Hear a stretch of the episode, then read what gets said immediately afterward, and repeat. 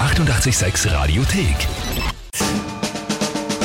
Tempel reimt die Wörter rein. Eine neue Runde steht an. Tempel reimt die Wörter rein, wo ihr gemeinsam mit der Kinga gegen mich antreten könnt, wie immer. Um diese Zeit und der aktuelle Punktestand.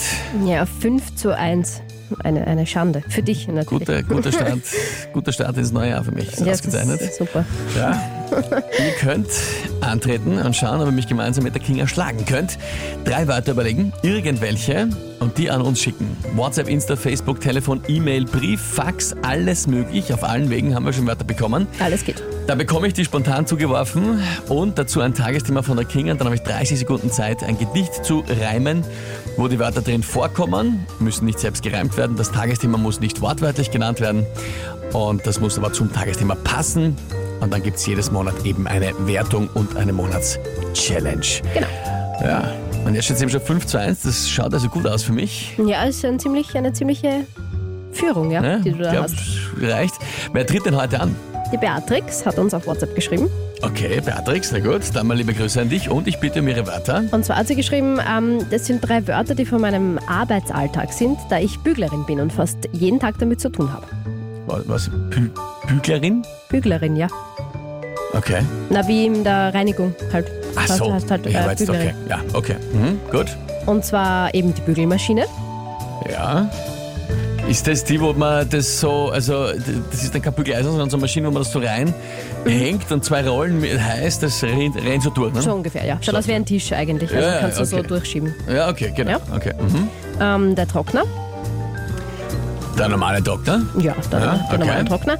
Und äh, ja, das dritte haben wir dann getauscht, weil sonst haben wir gesagt, sind ja alle drei aus der gleichen Kategorie. Das wäre dann doch zu leicht. Ja. Also ist das dritte die Hebebühne geworden. Hebebühne. Mhm. Puh. Sehr ja. mechanische Dinge, alle drei, aber doch dann doch sehr weit auseinander. Okay, äh, ja, gut, ich kenne mich aus. Was ist das Tagesthema? Popcorn-Tag. Mhm. Popcorn-Tag. Ich liebe Popcorn. Hat mich gleich angesprochen. Puh, na gut. Na dann Äh, Spannend, gell? probieren wir es einmal.